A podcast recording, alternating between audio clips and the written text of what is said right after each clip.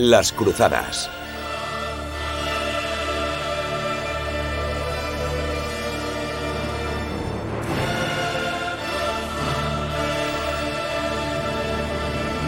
Ricardo Corazón de León.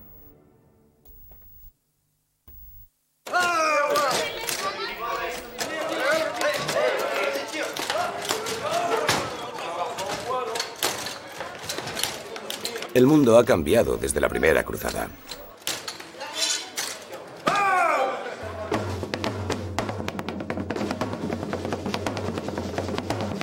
Esto es una fiesta en Aguas Mortas, en Francia. Después de todo, los franceses inventaron la caballería.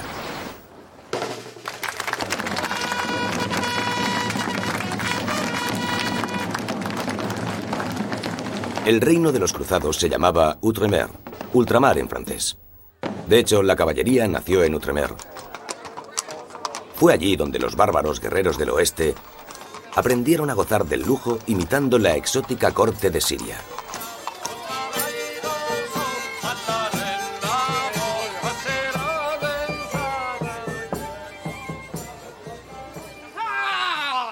Pero una cosa no cambió. Los caballeros seguían siendo unos brutos que disfrutaban rompiéndose la cabeza unos a otros. Por eso se haría otra cruzada. Solo que ahora también escribían poemas sobre cómo lo hacían y esperaban que las damas los admiraran por ello.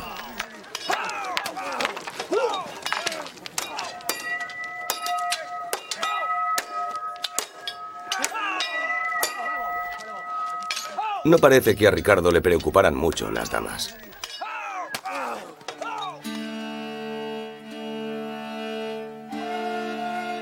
Ricardo se convirtió en rey de Inglaterra en el año 1189. También reinaba sobre media Francia y circulaban rumores de que era el amante del rey de Francia, Felipe. La opinión pública estaba escandalizada de que nadie emprendiera el rescate de Tierra Santa. Bien, Ricardo era la persona adecuada para eso, pero no podía ir sin Felipe. Formaban una buena pareja. Ricardo elegante y atractivo, y Felipe tuerto y cauteloso. Se suponía que eran amigos íntimos, pero la verdad es que ninguno se atrevía a salir solo de su país por miedo a que el otro lo aprovechara para conquistar sus tierras.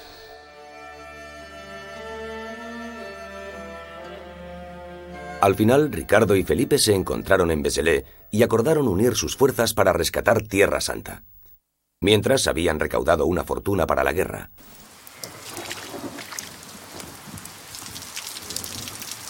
El dinero recaudado por Ricardo se convirtió en leyenda. El único lugar de donde podía obtener bienes era Inglaterra. Un lugar que le aburría enormemente. Siempre llovía, había ovejas por todas partes y los habitantes no entendían ni una palabra de lo que se les decía.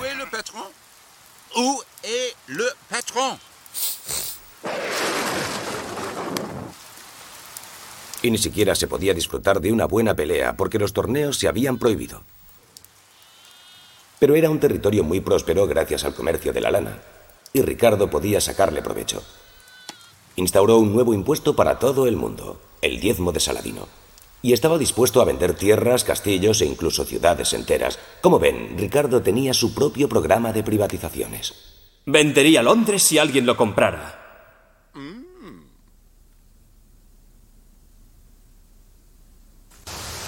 Pero ¿para qué quería Ricardo todo ese dinero? Pues seguramente porque habían pasado 50 años desde la última cruzada y la maquinaria de guerra había evolucionado y claro, era más cara. Y para descubrirlo he venido a North Nottinghamshire para hablar con Frank Craddock, quizá el único hombre en Inglaterra capaz de equipar un ejército de cruzados.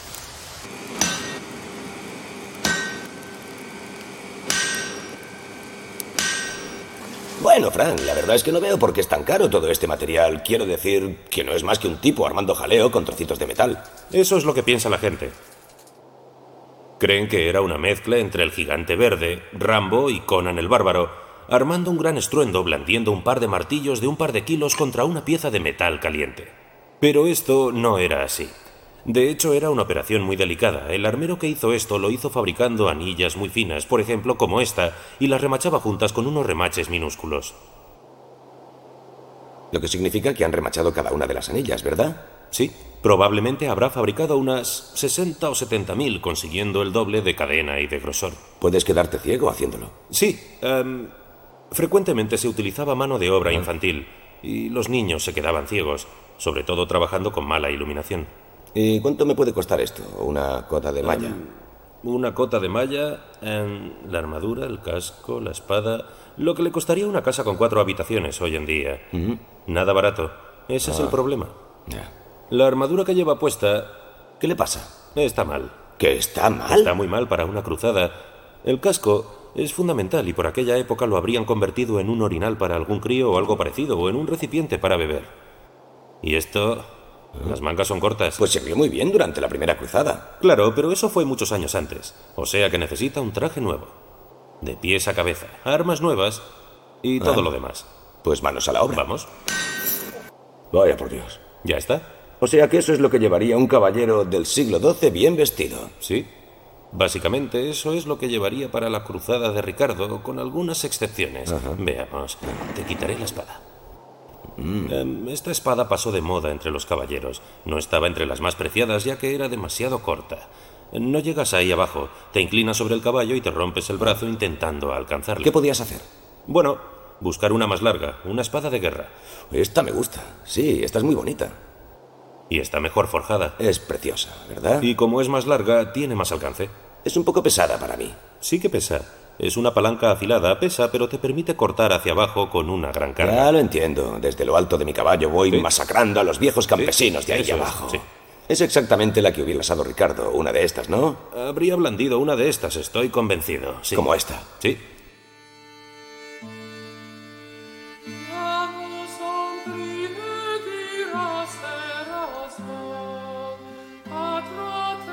La cruzada de Felipe y Ricardo era un proyecto real profesionalmente organizado, no un movimiento de masas como ocurrió en la primera cruzada. La tercera cruzada. Todos los libros hablan de grupos. Frecuentemente de ciertas áreas como Yorkshire. Por alguna razón muchos cruzados eran de Yorkshire. Pero estamos hablando de miles, no de decenas de miles. De miles respecto de una población de un millón y medio o dos. Ese era el grado de su participación.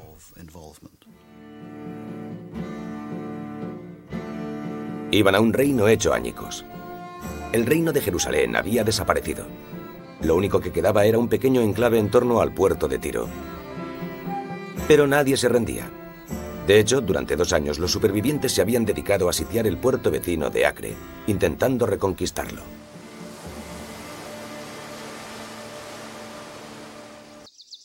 Acre fue una ciudad creada y destruida por los cruzados. Cuando Ricardo y Felipe llegaron, la ciudad se encontraba en manos de las tropas de Saladino. Los franceses los habían sitiado durante dos años. Habían podido resistir porque los defensores conseguían abastecerse por mar. Pero Ricardo y Felipe tenían una flota suficiente para acabar con eso. También se dedicaron a golpear las murallas de la ciudad con grandes máquinas de sitio que recibían nombres tan exóticos como la catapulta de Dios o mal vecino.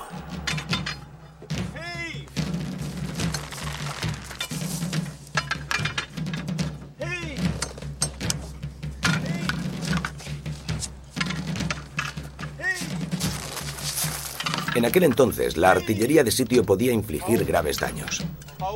Ahora que las grandes vigas se mandaban desde Europa hacia el próximo Oriente, la carga llegaba a un cuarto de tonelada, lo cual era suficiente para dañar cualquier muralla.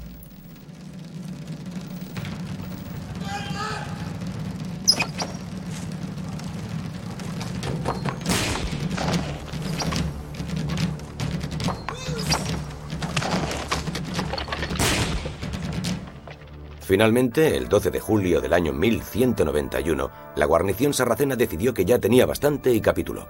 Se acordó que se liberarían a los musulmanes a cambio de 200.000 dinares de oro, 1.500 prisioneros cristianos y la reliquia más sagrada entre las sagradas, el fragmento de la auténtica cruz que Saladino había capturado en Hattin.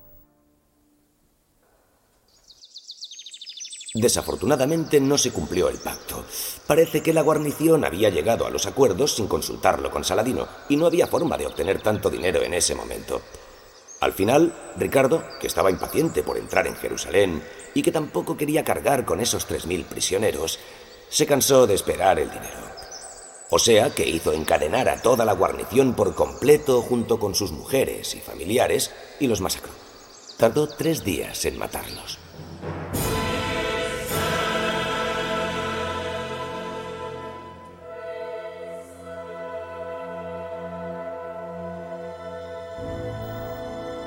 El que crea que los cruzados eran héroes y valientes tiene que justificar el asesinato a sangre fría de hombres, mujeres y niños que representaban un gran estorbo si se les mantenía con vida.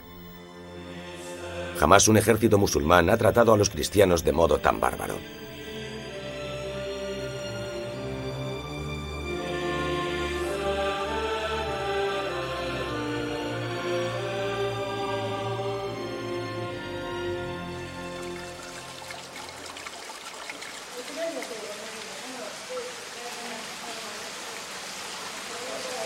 Acre ofrecía confort y relax.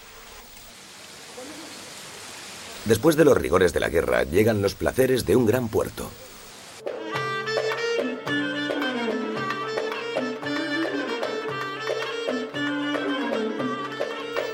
Teñidas y pintadas, deseables y apetitosas.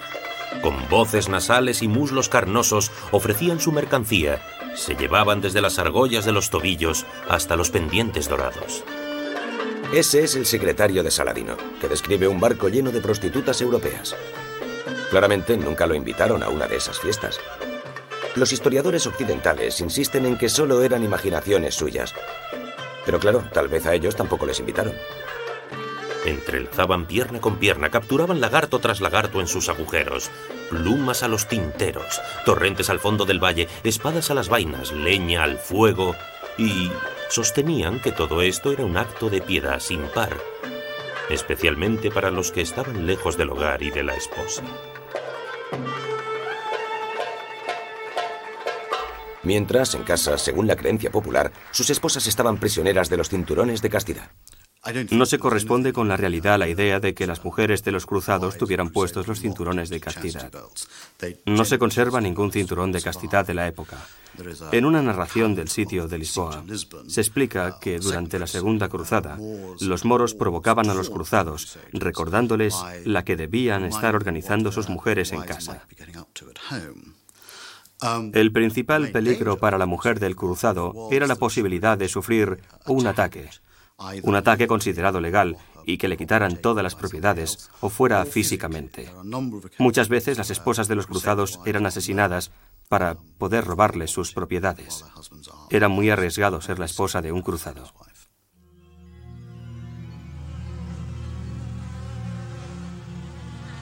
El principal riesgo para un cruzado era enfermar de cualquier cosa.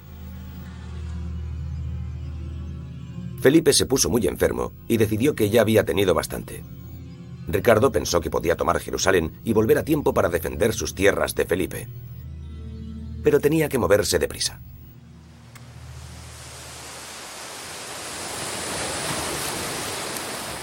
A Ricardo le costó mucho tiempo apartar a sus hombres de las delicias de Acre y empezar la marcha para la reconquista especialmente desde que prohibió la presencia de mujeres excepto las lavanderas, que según él no serían una carga para ellos ni motivo de pecado. Ahora bien, Sir Stephen Runciman, en su Historia de las Cruzadas en tres volúmenes, cita unos 275 ensayos modernos sobre el tema, y en los 40 años pasados desde que se escribió se han publicado otros 400 libros sobre las cruzadas, y en ninguno de los casi 700 eruditos volúmenes, ni tan solo un autor ni tan solo uno ha mencionado por qué las lavanderas no eran motivo de pecado. Es obvio que hay que investigar mucho más la cuestión de las lavanderas de los cruzados. Veréis, durante el sitio de Antioquía, cuando los cruzados se morían de hambre, estaban desesperados y se preparaban para pasar cuentas con la autoridad divina, echaron a todas las prostitutas que había en ese momento del campamento. Pero las lavanderas se quedaron cuando Enrique II estaba planeando una cruzada que nunca llevó a cabo, anunció que las únicas mujeres que podrían acompañarles eran las lavanderas. Y después de cada gran batalla, casi, casi lo primero que hacían ambos bandos era intentar capturar a todas las lavanderas posibles. ¿Qué demonios tenían de especial esas dichosas lavanderas? La idea era que los cruzados se abstuvieran de tener relaciones durante la cruzada, que después de todo era una penitencia. Además, era muy práctico como excusa ante el fracaso el que no se abstuvieran, porque podían atribuir las derrotas a la lujuria de los cruzados. Se permitía la presencia de lavanderas porque aunque viejas, feas o no, eran extremadamente importantes para que las vidas de los cruzados fueran menos infernales, despiojándolos periódicamente.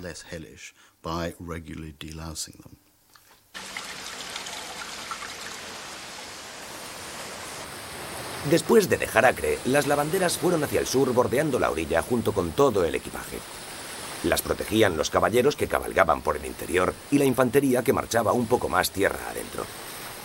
Por la costa las acompañaba la flota que abastecía a las lavanderas de lo que fuese necesario. La comitiva del equipaje y las lavanderas sufrió algún que otro ataque, pero los caballeros repelían a los atacantes y cortaban algunas cabezas que colgaban en su montura, cosa que daba mucho trabajo a las lavanderas.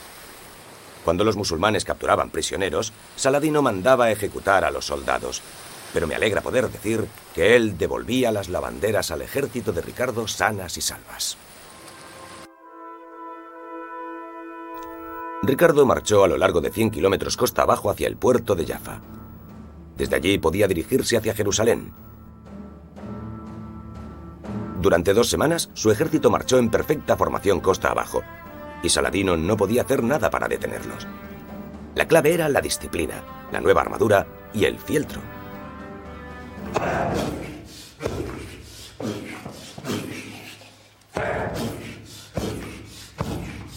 Los fabricantes de fieltro fueron los verdaderos héroes de esta historia.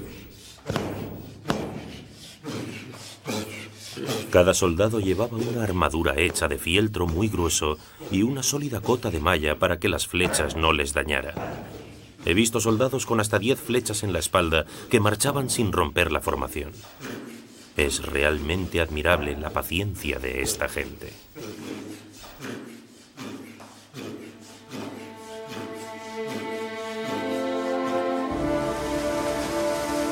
Ricardo llegó sano y salvo a Jaffa. Era el amo de la costa. Ahora podía prepararse para marchar por el interior hacia Jerusalén.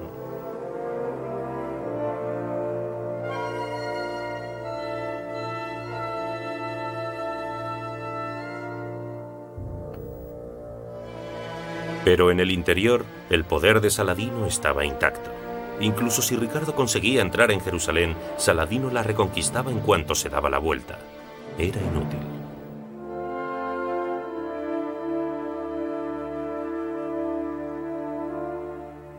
Ricardo necesitaba desesperadamente un tratado que lo sacara del apuro. Han muerto hombres míos y tuyos. El país está en ruinas y los acontecimientos están fuera de control. ¿No te parece que ya es suficiente? Pongamos fin a esta lucha extenuante. Esta tierra siempre ha sido nuestra, y vosotros la habéis ocupado solo durante un tiempo. Mientras estemos en guerra, no vamos a permitir que la disfrutéis en paz. Tenemos que vernos para hablar de esto. Los reyes solo se reúnen después de llegar a un acuerdo. Además, necesitamos un traductor de confianza para ambos. Que este hombre actúe de mensajero entre nosotros. Cuando nos pongamos de acuerdo, nos veremos. Y la amistad prevalecerá entre nosotros. Ricardo y Saladino no llegaron a verse, pero se comunicaron a través de un mediador. Era el hermano de Saladino, Aladil. Ricardo y Aladil se entendían bastante bien. De hecho, se entendían tan bien que Ricardo incluso llegó a olvidar la causa de la guerra. No solo hizo caballero a uno de los hijos de Aladil, sino que en octubre del año 1191 le hizo una proposición asombrosa.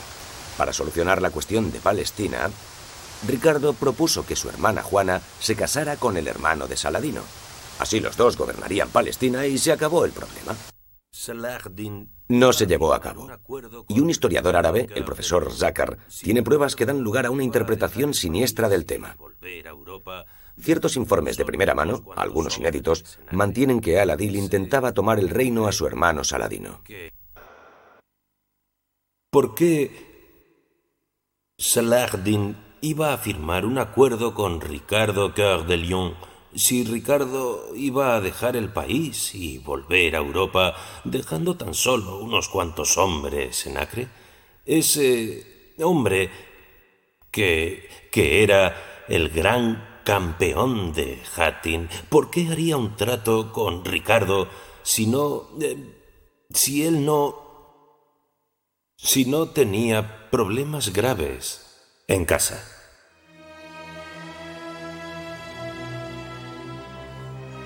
Saladino tenía que cerrar un trato con Ricardo antes de que lo hiciera su hermano. Si no, podía perder el reino.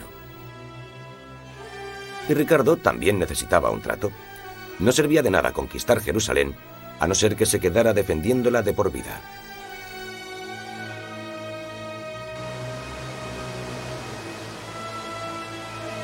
Volvió a Acre y se preparó para volver a casa.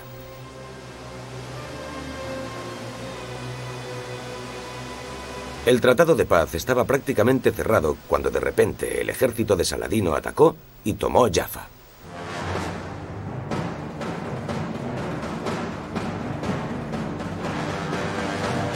Saladino había perdido el control.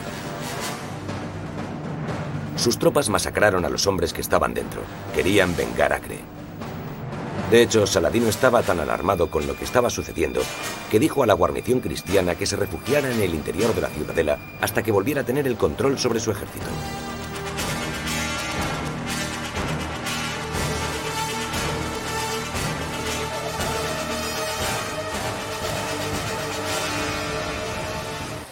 Ricardo navegó desde Acre con un pequeño grupo de hombres, pero cuando llegó a Jaffa no se atrevió a desembarcar porque desconocía la situación en la ciudad pero un sacerdote llegó nadando hasta él y le contó que la guarnición todavía resistía. Ante lo cual Ricardo se quitó las medias y vadeó hasta tierra al frente de sus hombres. Los nativos dicen que eso es completamente imposible. Dicen que si fueras a saltar al mar, aquí en la playa de Jaffa, con toda la armadura puesta, o te hundes con ella en la arena o las olas del mar te arrollan. O sea que vamos a hacer un experimento científico histórico, Ataviado como Ricardo Corazón de León, voy a ver si realmente es posible invadir Jaffa desde la playa. O sea que, deseadme suerte. Ah, ¿Dónde estamos? Vamos allá. Adelante. Bien. Bien. Estupendo. No me he hundido en la arena.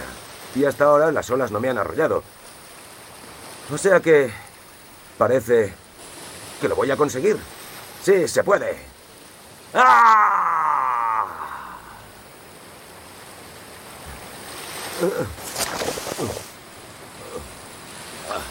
No sé lo que le ocurrió a Ricardo Corazón de León.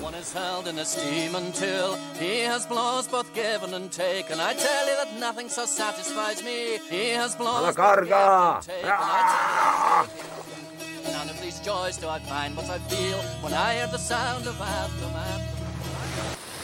Ricardo estaba acampado fuera de las murallas de Jaffa, pero Saladino le devolvió el golpe. Disponía de 10.000 soldados de caballería, mientras que Ricardo tan solo disponía de unos 54 caballeros con apenas 15 caballos y 1.500 soldados. De eso se alimenta la leyenda. Nadie se había atrevido a atacar en estas condiciones. Ricardo penetró por el centro del ejército hostil. Nuestros hombres, habiendo perdido de vista al rey, temían que hubiera muerto. Pero el rey Ricardo, acostumbrado a las batallas desde su más tierna infancia y a quien ni siquiera Rolando podía equiparársele, se mantenía invencible, incluso en medio de los enemigos. Su cuerpo era como hecho de hierro, impenetrable ante cualquier arma. Blandía la espada con el brazo derecho.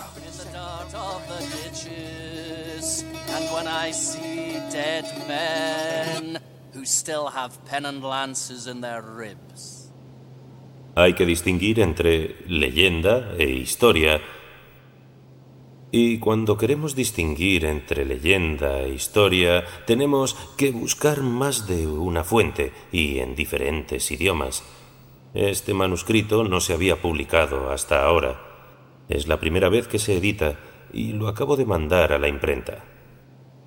Saladino ordenó a sus hombres que capturaran a Ricardo Cor de Lyon, pero sus hombres se negaron. ¿Los propios hombres de Saladino se negaron a capturarlo? Sí, sí, se negaron. Porque por aquel entonces Saladino había perdido el control sobre el ejército y también había perdido el control sobre sobre su propia casa. O sea que los cronistas magnificaron la batalla. La mayor parte del ejército de Saladino se había amotinado y se negaba a luchar contra Ricardo. Ambas partes necesitaban que la guerra terminara. Al final llegaron a un acuerdo. Saladino permitiría la presencia de sacerdotes en los lugares santos y que se quedasen con la costa si Ricardo entregaba el fuerte que había construido en Ascalón. El tratado se firmó el 28 de agosto del año 1192.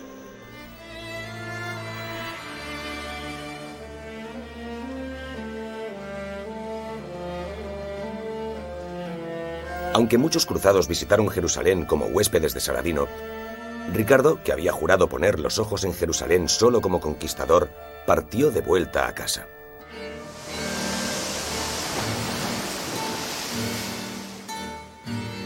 Su vuelta fue errática. Pasó disfrazado por Austria, pero lo raptaron para pedir un rescate. Ricardo era muy impopular.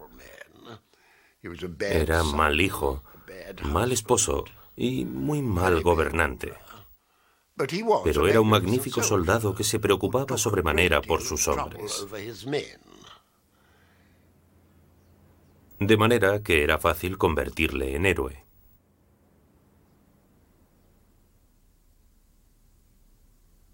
Mientras Ricardo languidecía en prisión esperando que alguien pagara el rescate y, según la leyenda, atormentado por su fiel trovador Blondel,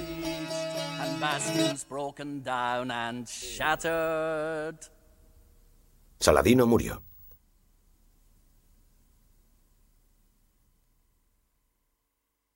Y en Europa Saladino se convirtió en leyenda. Para los predicadores era el anticristo, pero para muchos otros representaba la esencia del caballero, un modelo del perfecto caballero.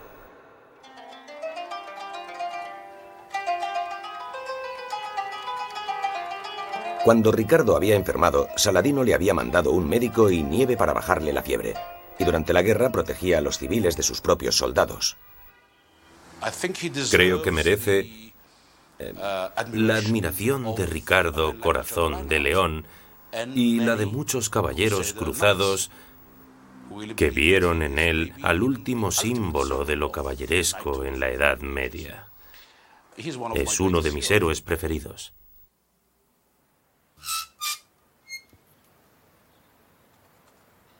A Saladino no le interesaba la riqueza. Ni siquiera tenía casa propia. Y cuando murió incluso tuvieron que pedir prestado el sudario. Aún hoy en día sigue siendo un misterio que tenga dos tumbas.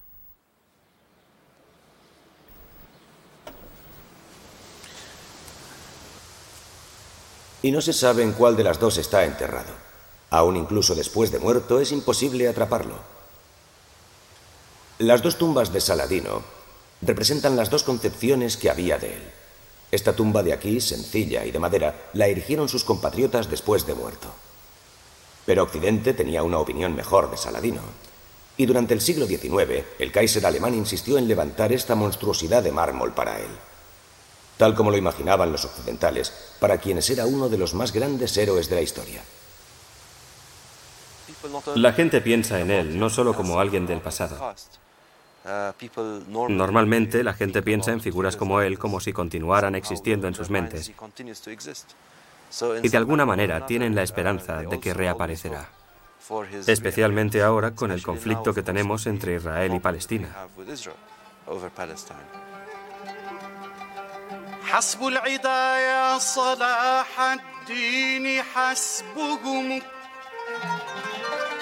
Saladino es un héroe para los diplomáticos, no para los partidarios de la línea dura.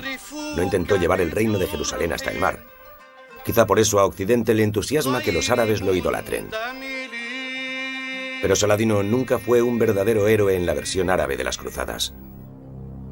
Su héroe es un hombre borrado de la memoria de Europa.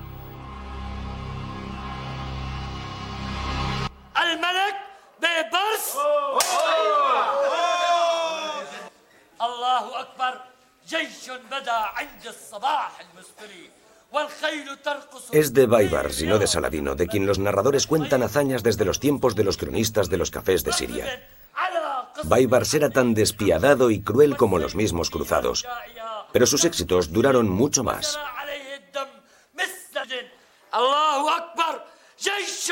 Europa no tenía ninguna intención de respetar la paz con Saladino. La Iglesia no toleraba la paz con los musulmanes. Costó 50 años de provocación cristiana producir un hombre como Baibars. Oye, oye, gente dame, noble señor, les cavaliers voltigeurs de France. Estamos en noviembre del año 1199. Un grupo de caballeros franceses se encontraron en un torneo y decidieron vender billetes para unas cruzadas organizadas. Objetivo, saquear Egipto y luego dirigirse a Jerusalén.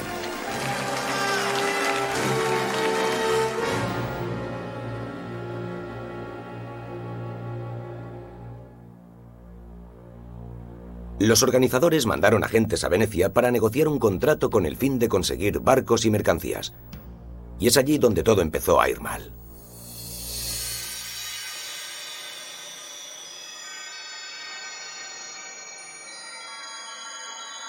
Los venecianos sumergieron a los negociadores cruzados en un mundo de fantasía.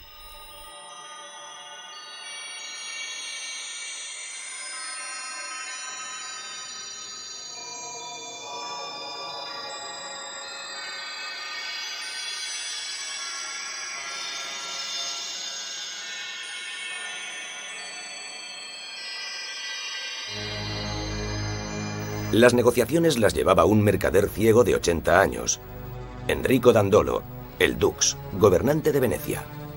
Planeaba llevar la cruzada a la bancarrota y hacerse con ella.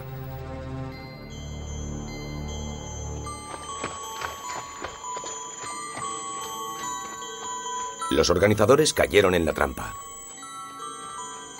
Dandolo les mandó contratar un ejército tres veces mayor que el que había formado la cruzada de Felipe y Ricardo, y a seis veces su coste. No entendían lo que pasaba. Verán, Venecia hacía buenos negocios con los árabes y había prometido a los egipcios que no habría más cruzadas.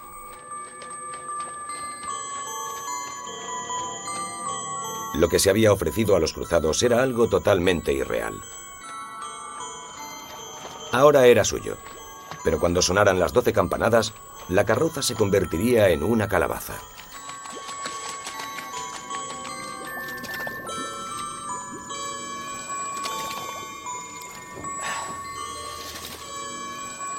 Bueno, los jefes de los cruzados llegaron a Venecia muy contentos de sí mismos y esperaban que se les unieran 33.000 soldados.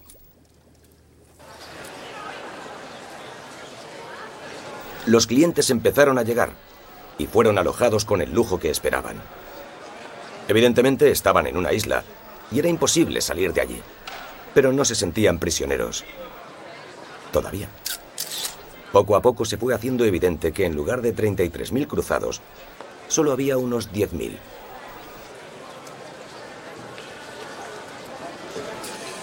Los venecianos proporcionaban a los cruzados todo lo que pedían, pero desgraciadamente pidieron demasiado.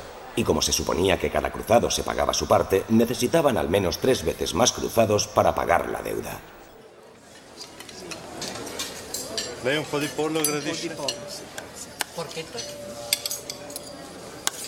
Los cruzados estaban sumamente endeudados con los venecianos y no tenían ni idea de cómo pagar la deuda. Y entonces de repente apareció el viejo Dux de Venecia con una oferta totalmente inesperada.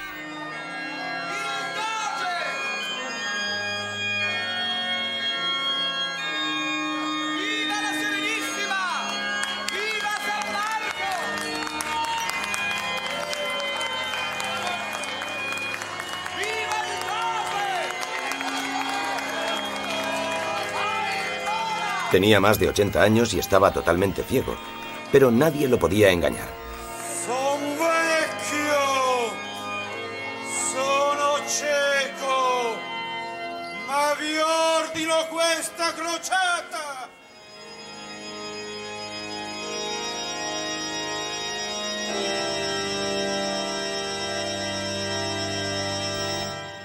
Llevaba una cruz pegada al solideo para que todo el mundo la viera, y miles de venecianos se unieron a la cruzada.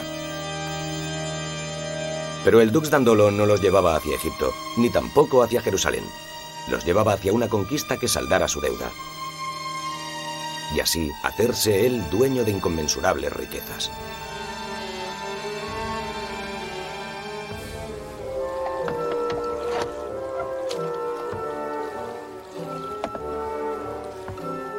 Había habido una revolución en una gran ciudad oriental. El heredero de puesto ofrecía una fortuna a quien le devolviera el trono. Era el mejor precio del mundo. Y los cruzados lo obtendrían para el Dux Dandolo.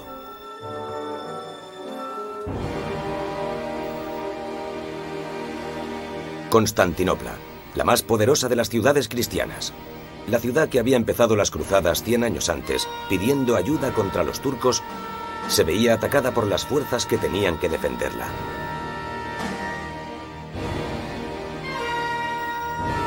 La defensa de la ciudad era débil y el heredero desposeído fue devuelto al trono, pero no había dinero para pagar a los cruzados.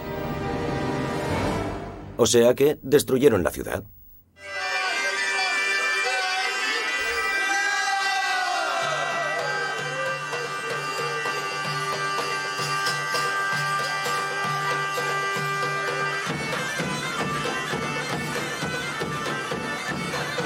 El saqueo de Constantinopla fue el más grotesco de los bárbaros actos que cometieron los bárbaros europeos. La lógica y la religión lo justificaban todo. Eran bárbaros teólogos. Matar griegos bizantinos podía ser un deber moral, y claro está, un placer. Pero lo que realmente importaba era el dinero. Jeffrey de Villardois declara que, por lo que sabe, Jamás en ninguna ciudad se había conseguido un botín como este desde la creación del mundo. El gran botín fueron los tesoros de la gran iglesia de Santa Sofía. Oro para los cruzados y reliquias sagradas para los sacerdotes que los bendecían.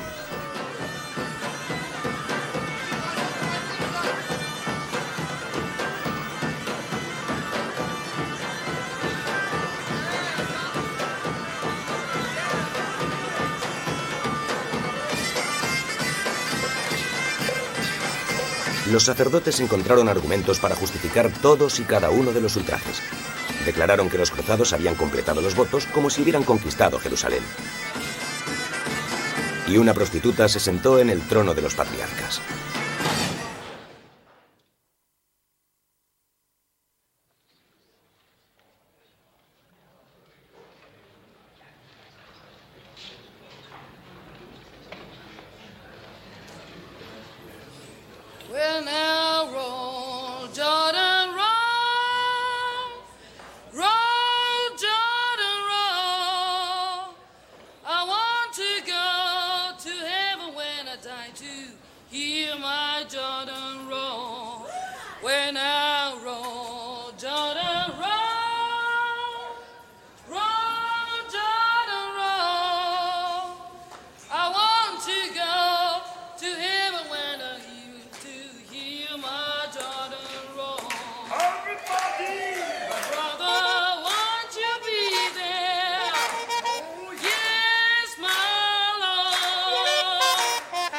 Así terminó el gran viaje para salvar Jerusalén y hacer del mundo el patrimonio de Cristo. Ni un solo musulmán murió en la Cuarta Cruzada. Llevaron los tesoros robados a Venecia, donde los mostraron con gran orgullo. El tesoro de San Marcos en Venecia contiene los últimos vestigios de la riqueza de Bizancio. Llevaron los caballos del hipódromo de Constantino a vigilar la plaza de San Marcos,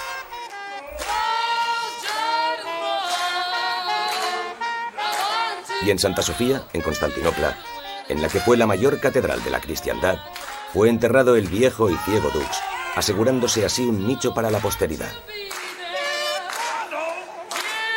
Pero fue un enemigo de la iglesia mucho más salvaje que ningún conquistador islámico.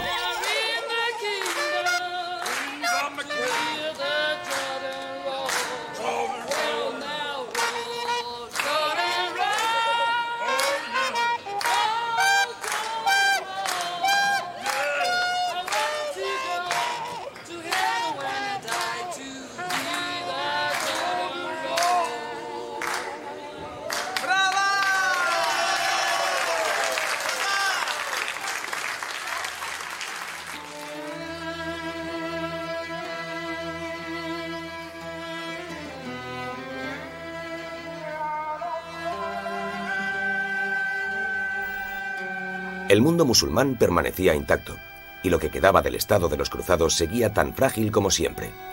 Las fortalezas tenían gruesas murallas, pero estaban mal regidas. Su supervivencia dependía de la paz.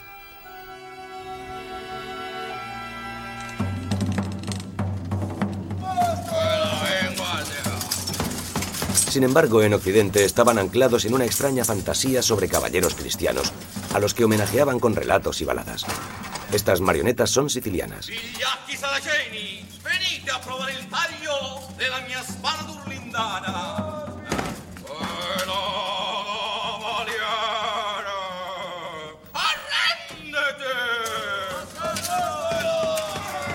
En 1218 se llevó a cabo una cruzada contra Egipto. En 1239 hubo otra. En 1248 una más. Incluso cuando los jefes islámicos se ofrecieron a devolver Jerusalén para tener un poco de paz, fueron desdeñados. El buen cristiano no negociaba con musulmanes. Intentaba inútilmente borrarlos del mapa.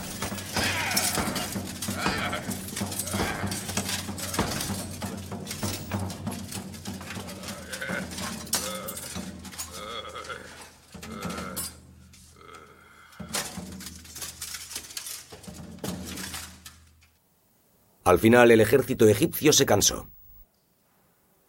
En 1250, un grupo de soldados revolucionarios tomó el poder en Egipto. La familia de Saladino fue marginada. Ahora el mensaje era, se terminó la amabilidad. El jefe de ese grupo era un esclavo, Baibars.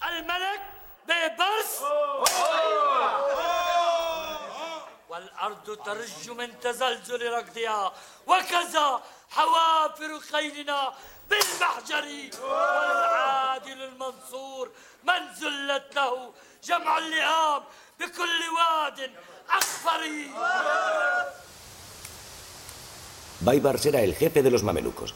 Los mamelucos eran soldados esclavos de Egipto.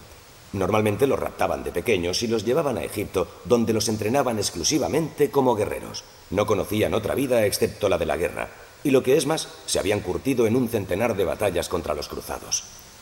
Bajo el mando de Baibars, los mamelucos arrasaron con todo. Crearon un estado cuyo único fin era la guerra. Uno de los primeros objetivos fue Antioquía. Una vez tomada, cerraron las puertas y masacraron a todos los cristianos, hombres, mujeres y niños. El príncipe cristiano de Antioquía no estaba allí, y Baibars le mandó una carta contándole lo que se había perdido. Hubieras visto a tus cruzados boca abajo bajo las pezuñas de los caballos, tus casas asaltadas y saqueadas. Hubieras visto las cruces de tus iglesias hechas trizas, las páginas del falso testamento esparcidas, las tumbas de los patriarcas profanadas. Hubieras visto a tu enemigo musulmán pisoteando los lugares donde celebrabas misa, degollando a los monjes, sacerdotes y diáconos sobre los altares. Como no hay supervivientes que te puedan contar lo sucedido, te informo personalmente. Y como nadie puede transmitirte la buena nueva de que has salvado la vida a costa de todo lo demás, te mando las noticias con esta carta personal.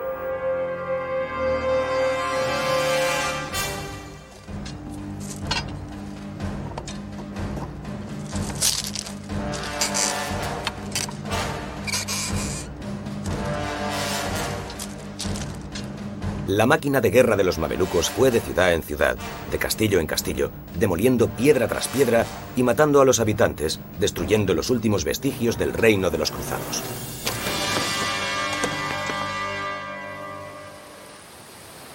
La última plaza fuerte estaba aquí, en Acre, por entonces el puerto más corrupto del Mediterráneo.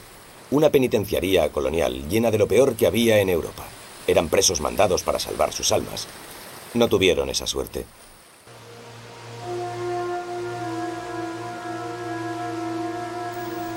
Igual que los cristianos habían bañado Jerusalén con sangre musulmana, ahora las piedras de Acre se teñían de rojo con las masacres de cristianos. Los mamelucos destruyeron todos los edificios y arrasaron toda la vegetación costa abajo, creando un desierto que impediría cualquier futura cruzada.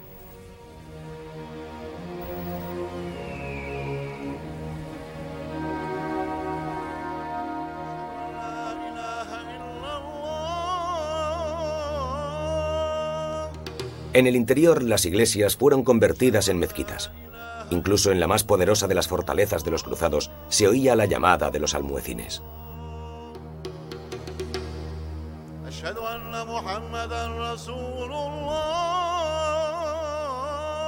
Los cruzados habían tardado 200 años en crear ese fanatismo islámico, pero lo habían conseguido.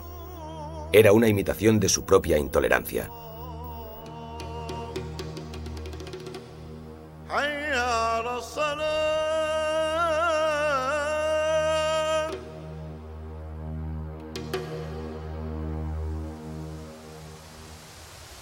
Supongo que uno de los mayores regalos de la religión es que nos proporciona certeza en esta situación de incertidumbre y temporalidad que tenemos en lo que llamamos vida. El único inconveniente es que la religión hace que cierta gente se sienta tan segura que inflige cosas terribles a otras personas. Eso es lo que les ocurrió a los cruzados. Probablemente muchos de ellos se enrolaban con buenas intenciones, pero terminaban perpetrando uno de los peores crímenes contra la humanidad. Y lo que es más, toda la operación fue un fracaso total. El resultado de tantos esfuerzos fue justo lo contrario de lo que se habían propuesto.